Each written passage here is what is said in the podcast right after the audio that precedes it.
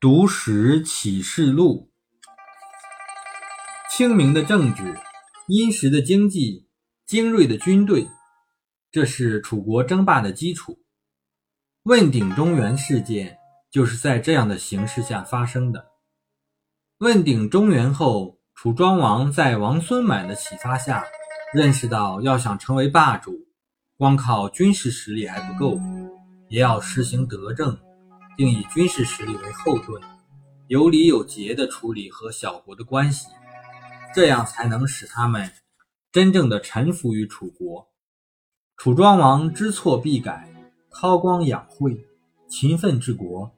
逐渐引导楚国走向强盛，同时又以道义赢得了诸侯的敬重，这都是他成为春秋五霸之一的原因。在生活当中。如果有人责备你，那可能是因为你没有自身发现错误，